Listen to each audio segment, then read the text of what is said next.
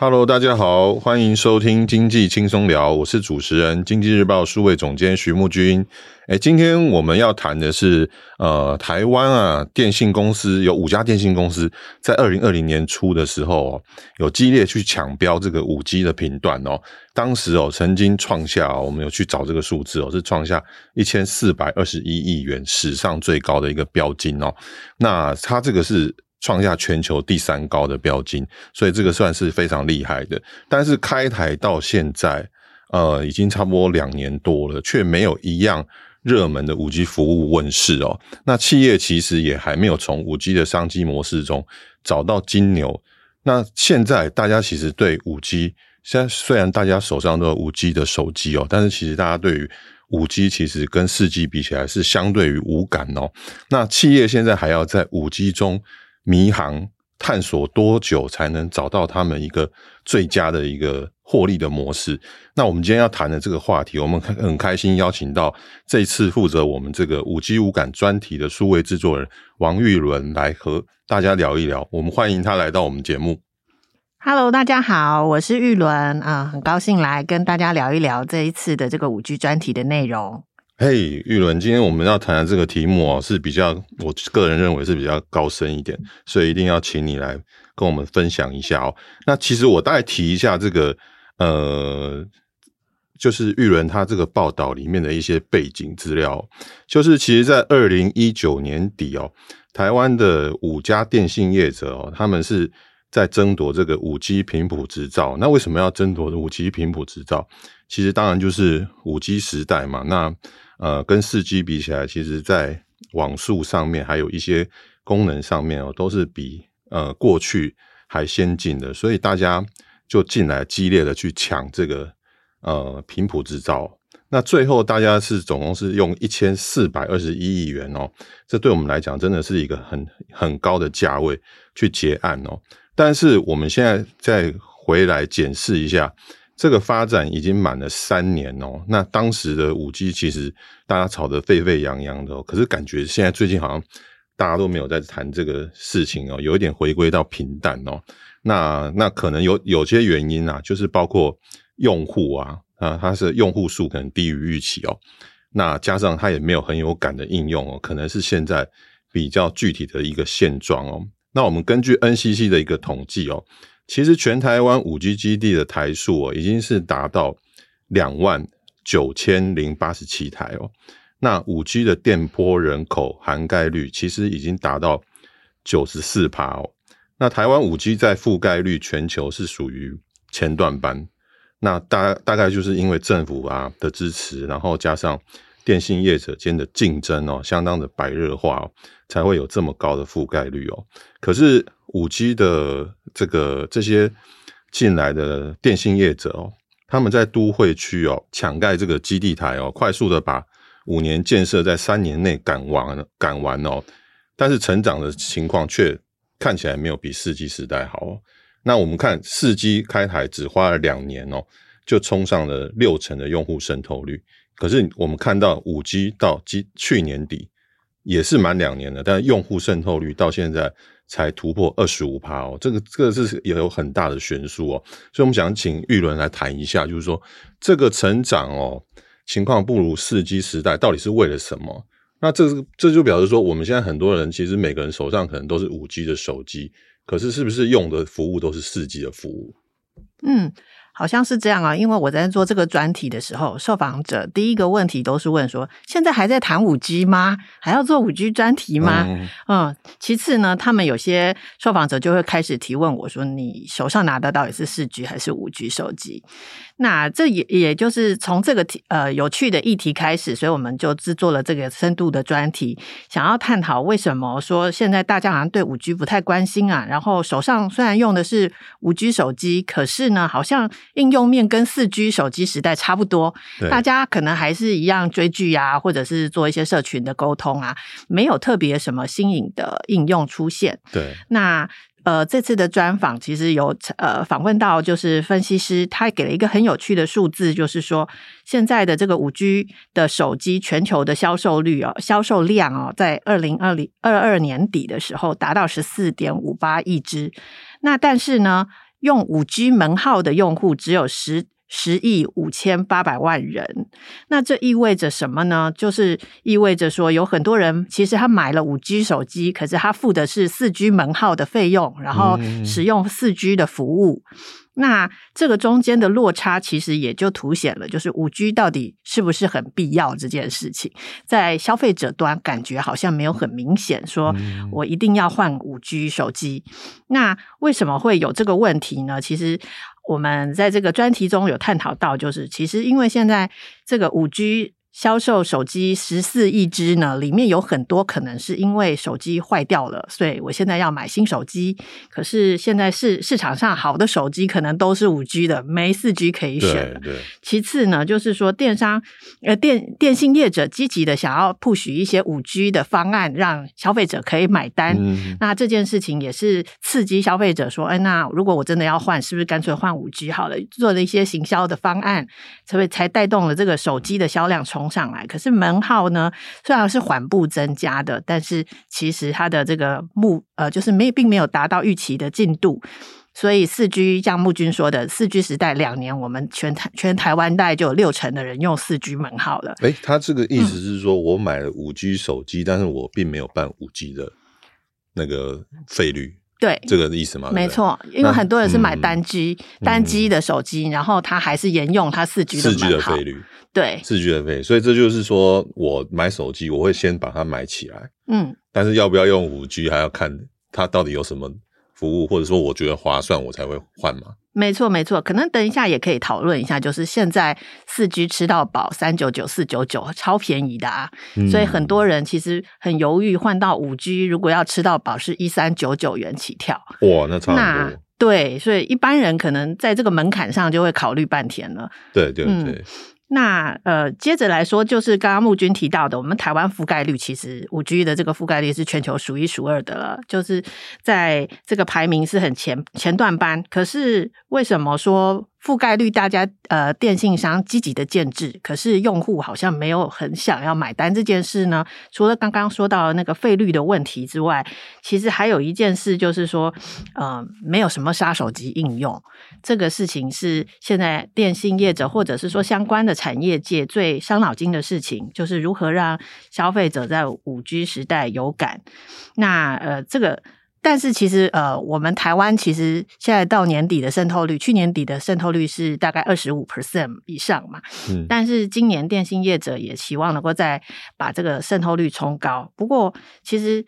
这个是台湾两年的一个比较，就是四 G 开台两年后跟五 G 开台两年后，台湾的五 G 渗透率没有如如预期。但是如果是放在全球的这个四 G 跟五 G 的换代来说，其实有一个不同的说法是说，就是四 G 每大概每十年会从四 G 换到五 G，五 G 再发展十年换到六 G 嘛，这个大概是一个电信规格换代的一个规律。嗯、那其实二零。呃，四 G 是从二零零九年左右，全球就已经在发展了。可是台湾加入四 G 这个时代的浪潮，其实是很晚的，是到二零一四年。才发出执照，也就是全球已经沸沸扬扬搞了四 G 好几年之后，台湾才加入。所以台湾是在整个环境都很成熟的时候加入，所以两年刚好搭上，就是环境都很成熟的时候，所以应用就或者是消费者买单的这个意愿比较成熟。对，嗯、因为二零零九年的时候，其实那时候是三 G 转四 G，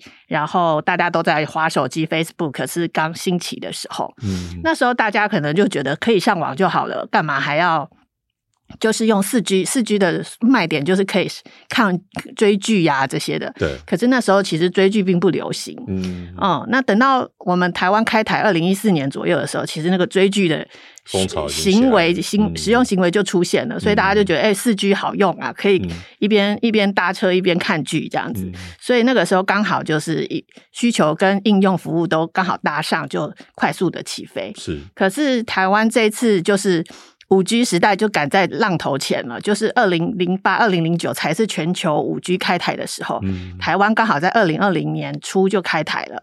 那这个环境就是在最前面的时候，又需要一个酝酿期，所以台湾的这个呃消费者可能会无感，说就是应用好像根本没有这个迫切性，到底要用五 G 做什么？这件事情就还需要一点时间。了解。所以说我们现在是在五 G 的呃浪头最前面，但是实际上还感受不到跟四 G 的差别，所以才会很多人都不愿意去换嘛。没错，没错。没错 OK，那所以说我们刚刚讲到的这些里面，其实就厂商来讲，我们现在来看厂商的角度，就是说，那它未来哦。我们呃，现在费率五 G 的费率是在比四 G 一定是昂贵的嘛？那到底这些业者他们要怎么样子来拼他们的这些成绩哦？比如说我们现在五 G 跟四 G 的费率其实还相差蛮多的。那其实消费者可能也在等，也在看。那对于业者来说，那什么时候会出现这个五 G 跟四 G 用户有出现一个呃，就是说大幅成长的情况？玉伦怎么看？好的，这个这个问题，我们也就是找了像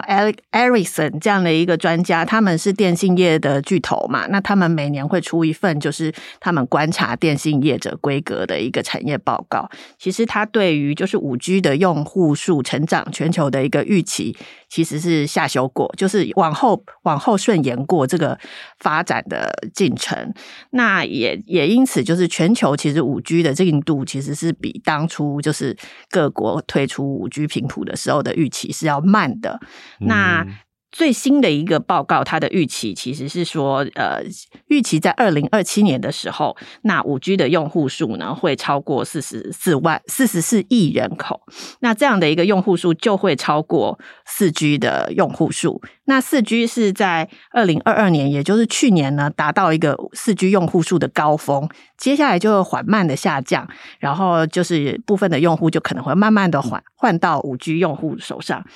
五 G 门号手上，那这个黄金交叉的原因，可能就包括说，就是刚刚提到的，呃，自然的一个用户的迭代，因为它可能没有没有四 G 的解决方案了，或者是一些用呃电信业者的促销方案。那其次，业者也真的是很积极的在找出，就是五 G 有什么杀手级应用。那目前其实啊、业者或者是专家学者，其实都看好两个最终极的应用，一个就是自驾车。那因为这个。五 G 时代就是低延迟、高频宽、广连接嘛。那这些特性其实应用在就是，如果是自驾车的呃这个体验上是最好的。那车跟车之间可以互相能够有一些沟通，然后他们会知道怎么刹车，或是四周的一些红绿灯的状况这些的。那这个是一个。比较极致的体验。那另外一个就是娱乐面的话，就是 AR 这样的一个娱乐。那包括像是展演啊，或者是在家呃打电动啊这些的，都可以用到这种方案来，就是跟全球的玩家一起互联。那这个就是也是业者在积极推动的。那如果这些在未来的五年内能够就是逐渐成熟的话，那预期就是五 G 的用户数就会超越四 G 了。是，所以说我们现在像我们之前常常在讲说元宇宙这种东西，没错，可能也是要到时候也是要靠五 G 的这个，也是五 G 很重要的应用。没错，没错。所以其实就是要速度非常快，然后我们也不能延迟哦，尤其是电动车，它是牵涉到一些安全的问题。这些应用哦，其实我自己个人认为是，如果是跟四 G 比起来的话，相对未来可能在这些安全性或者是说及时性的一些相关的应用。可能会是一个五 G 一个很好的发展，但是对于厂商来讲，其实厂商现在面对的问题是，业者面对的问题是说，他可能在他们自己这些硬体设备上面成本可能就会比较高，嗯、所以那你你觉得说，呃，对于厂商来讲，我们现在还只是在五 G 的前前面的时间，那未来还有很多年要继续这样发展下去的话，如果我们持续它成本太高的话，其实对它。是不利的。那你觉得说他们现在有没有一些方法来让他们降低他们的成本，然后提升他们的竞争力？尤其是说我们要跟国际上来比的话，跟国际接轨的这一块的话，嗯，你认为有什么比较好的方式？嗯，好的，木君，这个提问其实可以从两个方面来回答啦。那如果是电信业者，因为他是使用这些五 G 设备的买主。然后他买了以后建置这些设备，再服务给消费者。那对他来说，五 G 的设备真的是超贵的。对，也是因此哦，所以他们的投资金额是非常高，不仅标金贵，嗯、他们自己买设备也贵。嗯，那也就是为什么他们开出就是五 G 吃到饱要一三九九，可能都不一定回本。是嗯，那这个就是电信业者的成本的问题，它的挑战。那对于台湾的话，台湾还有台湾是制造业起家嘛，所以科技网通科技厂商他们也很想吃五 G 这个市场的大饼。嗯，那过去的五呃四 G 或者是四 G 以前的这个电信市场呢，其实相当的封闭，就是像是华为啦、Nokia 啦、Ericsson 这些大厂来。啊、应该说来来分吃这个市场。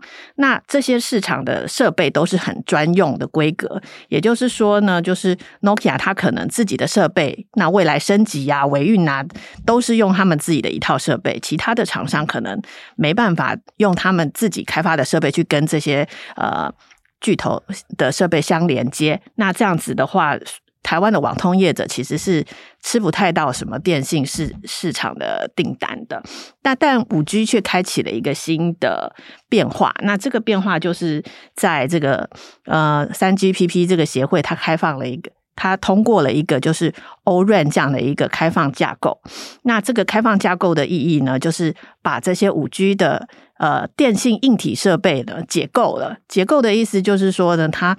把过去一套，你可以想象一个盒像黑盒子一样的的设备呢，把它变成是一个可以 DIY 分开去组装的，像有点像我们现在的这个 DIY 电脑一样的产业环境哦，就是可能有硬碟啦，有有处理器啦，有有电源供应器啦，那可能他就把这些规格互相串联的规格都定义清楚之后呢，开放给不同的业者来做部分的零件。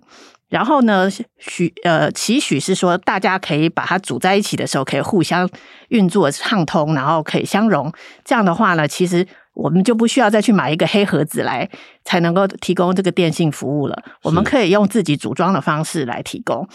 这个构想可能可以，就是设想是能够比这个黑盒子便宜一半以上。那这样子的话，是不是就是电信业者他的负担也变轻了，消费者的这个费率也可以降低了？好像是一个蛮不错的，就是一个愿景。这也是台湾为什么就是呃网通业者啊，联合政府啊，就是大家都很想要推这个 O-RAN 架构的主要原因。不过其实这个是蛮有挑战的，就是因为这一定有阻力嘛。你想要吃这个市场，可是这个市场其实主导权在就是大厂的手中，呃、对大厂的手中。嗯、那这个这个部分，大厂愿不愿意呢？其实呃台面下来说，呃。就是大家都觉得是蛮辛苦的，嗯，那其次就是，可是电信业者有一个诱因啊，他想要就是降低成本嘛，所以他也可能会考虑，所以这个就是有拉力也有推力的情况下，其实目前就是这个产业风起云涌的一个关键。那不过其实这个从规格面来说，其实 O-RAN 架构它是一个很新的架构，所以它其实还站正在标准的定义中。其实呃，这里面有一个比较技术一点的名词啦，你可以想象它就是不同版本的一些规格，大家一直开会，一直讨论，然后陆续定出一些新规格，想要完善它。那呃，就是在二零二一年的时候，第 R 十十六就是第十六个版本才就是讨论出来，然后二零二二年的时候啊，第十七个版本才讨论出来。所以说 R 十六、十七这两个。标准呢，就是冻它呃，他们的专有名词叫冻结，就是哦，就是固定讨论住了，不用再去跟动了。这样的一个规格呢，其实才刚讨论完，然后到电信业者要去呃，网通设备厂商要去做出这样相容的设备，然后再卖到电信业者，可能都要两三年的时间。嗯，也就是说这个。R 十六、十七版本的设备，在消费者要有感觉用到这些规格的好处的时候，可能都是两三年后了。哦，哎，那可是刚好 R 十六跟十七这两个版本又很关键，就是啊、呃，低延迟跟广连结的一个重要的定义标准。也就是说，这个五 G 的应用服务，你想要让大家真的有感，然后真的广连接，可以一次可能一千个设备都可以同时上网不塞车，这样的一个非常极致的体验，可能也是两三年后才会能够充分发挥效果。了解。那目前这个技术的成熟度，在台湾来讲的话是，是是可以的，就是我们做这个开放式的。网络架构，台湾是有能力做这个。嗯，网通设备业者说，大概大部分都是今年会推出 R 十六、R 十七的设备给电信业者做测试。哦，了解了解，所以他现在等于是我们今年的话，可能对他们来讲就会有一个突破性的进展。没错，如果尤其是在成本下降的这这个部分，嗯，成本的话可能还要考虑一点，就是从今年推出 R 十六、十七的设备给呃电信商测的时候，都是就是样机。样机就没办法成本低，可能要等到就是价跟量都能够有个平衡的时候，嗯、这也就是说，呃，业者啦、电信商啦，他们都认为可能要在两年后，即使现在今年推出第一代 R 十六、十七的设备，到两年后可能才能降价一半。而且现在可能还要先花钱，没错，先花钱买这些机器，有的是是是了解。其实玉伦在我们这次的这个专题里面哦，他针对这个 o r e n 的部分哦，我们其实是有做一呃一个题目叫“专网四大挑战待努力”，呃，国家对 o r e n 的目标两年降价一半。那如果说有兴趣的听众朋友们，都可以去去看一下他这篇报道。那接下来我们就是，其实我们这次这个专题里面还有一个很重要的。部分就是说，我们其实玉伦他专访了很多的厂商，那这些厂商其实他们对于现在这个五 G 国家队，其实他们都有一些他们想要讲的话，那我们就请玉伦跟我们分享一下。好的，嗯，我们这次呢邀访了像电信业者啊，然后网通设备厂商啦，然后甚至还有就是软体开应用开发商。其实发现台湾其实整个 O-RAN 的产业链角色其实是已经很完整，而且也都还蛮有一些自己的策略的。嗯、那我这边分享一下，就是因为五大电信业者里头，我们这次有邀访到台湾大哥大，那我们邀请了两位主管来做呃分享。那他们的商务长其实也没也是蛮承认，就是说现在消费者可能还没有发现什么很新的应用，那但是这也是电信业者他们的责任哦，就是要让消费者。能够真的有感说五 G 是一个很有很有呃体验的一个服务，然后才会去运用。也就是因为这样呢，所以台湾大哥大其实这几年其实一直也在转型嘛，然后推出很多的一些服务，新科技的服务。比方说，他们有推出一个享乐子品牌，OP 享乐子品牌。然后呢，他们也有就是在一些就是棒球场啦，做一些啊、呃，就是即时转播这样的一个。呃，或者是回放这样的一些应用体验，嗯、它目的也就是希望让消费者能够知道说，哎，其实如果越来越多这样的一些应用出现的时候，你没有五 G 手机跟门号的话，其实你就是没办法感受到这些很精彩的一刻。那呃，我想说，电信业者其实在这方面其实投入非常非常多的一些呃想法啦，然后也希望开发一些内容来提供给消费者。这是我觉得蛮有呃蛮有意义的，对于产业的发展也比较正面的。像你可不可以举例一下，就是说他们现在、嗯、呃，像他这个 OP 享乐子，他如果说要要应用在一些新科技上面，他是有没有什么什么实际上直接的一些直直接的一些活动，或者是说他有一些已经有一些设计了？呃，他其实呃，像举例来说，他们这次智慧城市展的时候，就有提供一个打造一个就是智慧家庭的一个 demo room，然后来分享一下说，就是呃，当五 G 在家庭的环境中，它怎么去串联所有的装置，然后能够呃立即的做一些就是控制啊这些的的。装置之间互联跟控制，还有就是及时可以看到一些影像这方面的服务。那我我是觉得说，他们其实是希望能够呃用一个环境让大家去觉得说这个好用，而不是因为以前四 G 可能就是你个人的一些呃影像的消费啊，或者是说。就是比较单单向的一个是连接，比较没有互动这样。嗯、对对对，嗯、那它五 G 的话，可能比较偏向于就是一个场景或者环境的感受。嗯嗯嗯。所以像我们现在如果说我们在外面，我们自己常常想说，哎，透过一个 APP 去连接到我们家里面的任何装置，这都属于我们五 G 应用的一环里面。嗯、是的。哦而且比较不会卡顿啦，那你四 G 可能还要先连接，然后它再回回传资讯给你。嗯、那五 G 的话，其实你可能在呃影像的传输上，因为它可能一次家里可以有很多设备的串联。对对。嘿，那所以说它的体验可能是会比四 G 在这方面更快。哇，那其实其实相关的应用还不少诶。如果说应用在智慧家庭里面的话，其实不包包括什么开冷气机、开电视机这些都可以做到吗？对，甚至说你家里面什么什么，现在可能呃要控制一下呃电视什么时候开启什么的，这些全部都可以做到了。对呀、啊，对，更更有有意思的，可能是说家里的一些呃，比方说猫猫狗狗的影像监控啊，你以前可能用家里的 WiFi，可能在。呃，开网路开视讯的时候会呃会有那卡顿的情况，或者那猫都跳走了，嗯、它那个画面还追不到这样子啊。对对，对，那有可能是在五 G 的时代，这方面的一个传输的效果就会比较好。嗯、对对对，对，嗯、其实如果不内格的话，其实基本上大家都很爱使用。对呀、啊。好，那接下来再分享的是。接下来呢，我们也有访问到就是硬体的设备制造商。那这次很荣幸能够邀访到就是英业达他的那个营呃营运长呃叶立成叶先生。那他呢，其实也是就是二代接班。我觉得其实他对于就是未来的英业达营运展望，其实是蛮有想法的。在他的这个。呃，主主导下呢，其实英业达正在朝五 G 专网的一个 solution 就解决方案的方式去发展。他们以他们自己结合最擅长的制造，所以他们在自己的工厂先打造一个智慧制造的解决方案，包括他们提供自己的硬体，然后再去邀请啊、新创团队来在这个智慧制造上面的软体做一些整合，然后提供给自己的工厂做一些实际的场域测试之后。希望再把这些解决方案推给各种中小企业。那目前也是已经有一些客户正在使用中了，在中南部的一些业者。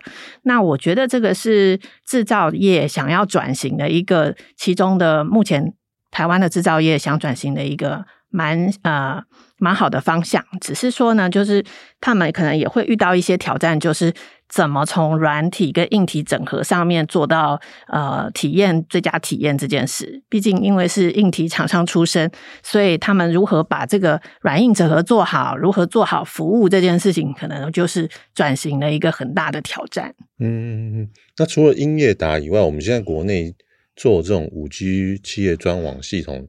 整合商多吗？哎、欸，还有别家吗？还蛮多的，就像是五哥里头那个呃广达，他其实也是一个非常积极的业者。嗯、那这次也有访问到他，那他其实在国外的案例是蛮多的，像是他跟松下一起合作，在日本做了蛮多的应用，像是。农业的，就是工具机，就是农耕机在农地里头用五 G 联网，然后做一些监控，嗯、然后啊、呃，还有就是啊、呃，安养院啊，就是。长辈走路侦测会不会跌倒啊？这些的，嗯、那就是哦，感觉都是那种可能有政府标案的那种感觉。没错，现在这个还蛮辛苦的，就是因为这一类的五 G 专网呢，其实投资也是大的。对，没有钱的机构也不太可能会自己突然突发奇想，想要去建造一套五 G 专网，所以多半有一些政府的啊补助啦，或者是协助，对对对，政策协助这样。没错，没错。那那那，我觉得说五 G 未来的应用，像我现在可以想得到的，可能就是包括你刚刚讲到长照啊，或者是说智慧医疗的部分，可能这些范围都可以涵盖进去了。是的，其实想象空间蛮大的。就我记得好像最近有那个和硕是不是参展的时候也在展类似这样子的东西啊？对，和硕好像也有在。和硕的展出是消防消防局新竹消防局的一个合作，嗯、那他们就是消防员到就是救火的现场的时候，可能用五 G 做一些判断，说呃彼此之间在哪里。因为有时有时候消防员进入暗场那个火场的时候，其实状况都黑黑暗暗的，然后都是火嘛，对，烟雾弥漫，所以这个分辨你在哪里这件事情其实蛮蛮辛苦的。嗯、那大家是可能之前是对讲机还是什么？那现在用五 G 的话，可以做一些定位，那也比较可以提高这个人身安全，不会有消防员卡在里面出不来，或者是无法救援这件事情。哦，那这个非常重要，这个非常重要。所以说，其实我们现在。呃，五 G 我们其实要做的应用，其实是可以很多很多的，很多想象空间的。是的，那就是看说，呃，怎么样子，但是这些应用也要消费者买单啊。没错，所以消费者买单才有可能说，呃，呃，就像我们常常讲的，任何的呃消费性电子都要有一个杀手级应用。是。那如果说当有这个杀手级应用出来的时候，可能大家才愿意把那个钱付出来。我记得以前四 G 我们办。办那个呃费率的时候也是一三九九啊，啊，一开始的时候也是，对对对，那只是现在感觉上就变成是你五 G 好像有便宜一点，但是实际上你要用到这些服务，其实还要再等待，再等待。是，对对对。那在在我们这次的这个报道里面，还有一个还蛮有意思的，就是你有有一个部分是有提到跟那个我们之前那个股王宏达电有关系。这个这个部分的文章，它里面的内容大概是什么？好的，呃，其实宏达电的这一个专访呢，其实是在做这个专题，意外发现他有这家公司。那呃，它是一个呃未上市的宏达电子公司啦。那其实。也意外是我们这次专访里面受访的专专篇里头点阅率最高的，我也蛮意外。或许是读者跟我一样意外说，说哦，原来宏达电在五 G 专网里头有这样一个角色。嗯，嗯，那其实呃，这次访问的时候是我们访问电信业者嘛，然后他是买硬体的买方，然后台湾的欧润国家队有很多的硬体制造业者，他们。在这个访谈过程中，都提出一个观念，就是台湾好像硬体很强，可是软体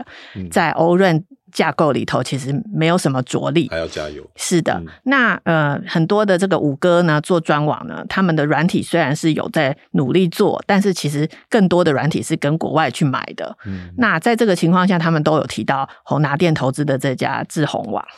那我觉得就是为什么在这次的专访里面会邀请他来做聊一聊这样子。那而且还蛮特别的是，就是呃，就是宏达店的创办人王雪红王董事长，他也是亲自担任这家子公司的董事长。他表示他非常看重这一个技术团队的潜力。那这个技术团队呢，他们过去其实就是手机时代做这个四 G 的装置的这个通讯端的一个部门。嗯，那。自从宏达电就是淡出了这个手智慧手机的布局之后，他们这个团队就自己评估自己未来要走什么方向，然后啊、呃，最后发现说五 G 时代其实专网这个解决方案是不错的。那他们就是一个纯软体的技术团队，然后他们就是做这个欧润架构里面的软体的这个，有点像你可以当做是就是作业系统这样子的一个角色。那这个就。它就打破了过去我们可能要去买国外的软体啊，或者是就是呃必须跟呃就是嗯嗯 Nokia Ericsson 他们买这个原装套装系统的一个方案的这个。这个壁垒，那只是说呢，其实纯做软体，其实在台湾也是蛮辛苦的，是，嗯，所以他们啊、呃，也是目前正成军两三年，也正在努力中拓展啊呃，呃国外的这个电信市场的机会。他们也透露说，就是拜访了欧美的很多电信业者，里头有一些电信业者其实也是正在拿他们的产品做测试中。当如果说呃有机会打入的话，那有可能就是可以让台湾的这个软体业，呃，软体的欧润产呃产品可以能够有一席之地啦。对，我觉得软体是一定是一个好生意，但是好不好做就是另外一回事哦。不过至少宏达电它本身以前就是做手机的，嗯，所以它其实对于这个五 G 的市场哦，它一定是比较。会了解的，所以这也也也可能是我们这次为什么这个专题哦，这个宏达电的部分，它这个智宏网哦，意外受到这个呃读者喜爱的原因哦。那其实我们刚刚我们今天聊了这么多哦，就是呃玉伦其实跟我们分享的就是这个五 G 的部分哦。虽然大家对于五 G 现在的表现是无感的，但是其实五 G 其实我们刚刚听玉伦讲完啊，其实我们并并不需要去悲观，因为其实后续。我们刚刚也提到了，包括软体的应用面，还有就是说，呃，我们在硬体的部分，台湾本身就是没有问题的，只是说，呃，我们到时候要用什么应用。那其实台湾在未来的五 G 上面能不能有感，其实是我们大家是可以期待的，不用不用说，哎，现在我们就好像，哎，这个渗透率不好，我们就。就我们就开始上字，这也不必。所以今天我们很高兴的谢谢玉伦来到我们节目跟我们分享，希望对听众朋友们有所帮助。如果有兴趣，都可以到我们经济日报的网站阅览文章。经济日报推出的数位订阅内容里面有非常多国内外产业的深度报道，有兴趣的听众朋友欢迎订阅阅读。喜欢我们的节目，也不要忘记给我们五颗星的评价哦。如果有任何想听的题目，或是对本期节目有什么问题，都欢迎在底下留言或是来信告诉我们。那我们谢谢玉伦今天来到我们节目，谢谢，谢谢大家。